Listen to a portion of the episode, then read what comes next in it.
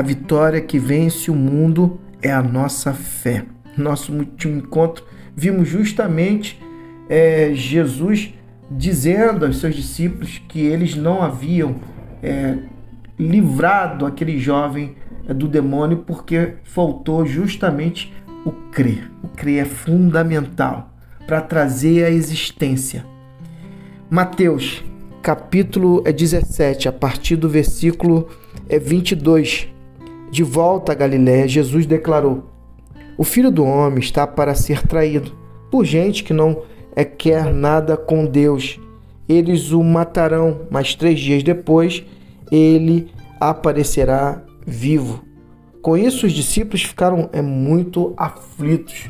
Enquanto Jesus e seus discípulos estão juntos na Galiléia, ele começa a falar abertamente sobre os eventos que estão é, prestes a acontecer top demais e foi justamente isso que lemos. Embora Jesus já tivesse mencionado anteriormente sua morte e ressurreição, os discípulos ainda é, têm dificuldade em compreender o propósito por trás desses eventos.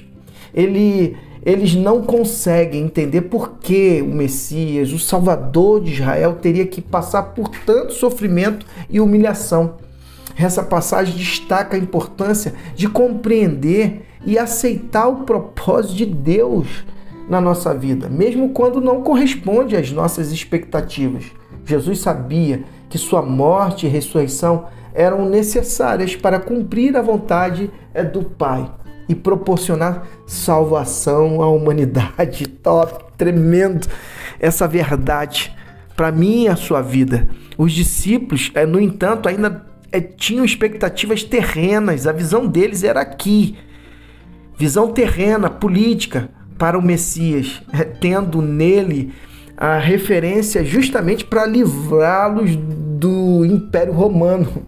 A lição é que podemos aprender com a predição de Jesus sobre sua morte e ressurreição é a importância de confiar no plano de Deus, mesmo quando não compreendemos totalmente ou concordamos com ele. Devemos estar dispostos a aceitar os caminhos de Deus, pois é Ele que sabe o que é melhor para cada um de nós e para o seu reino.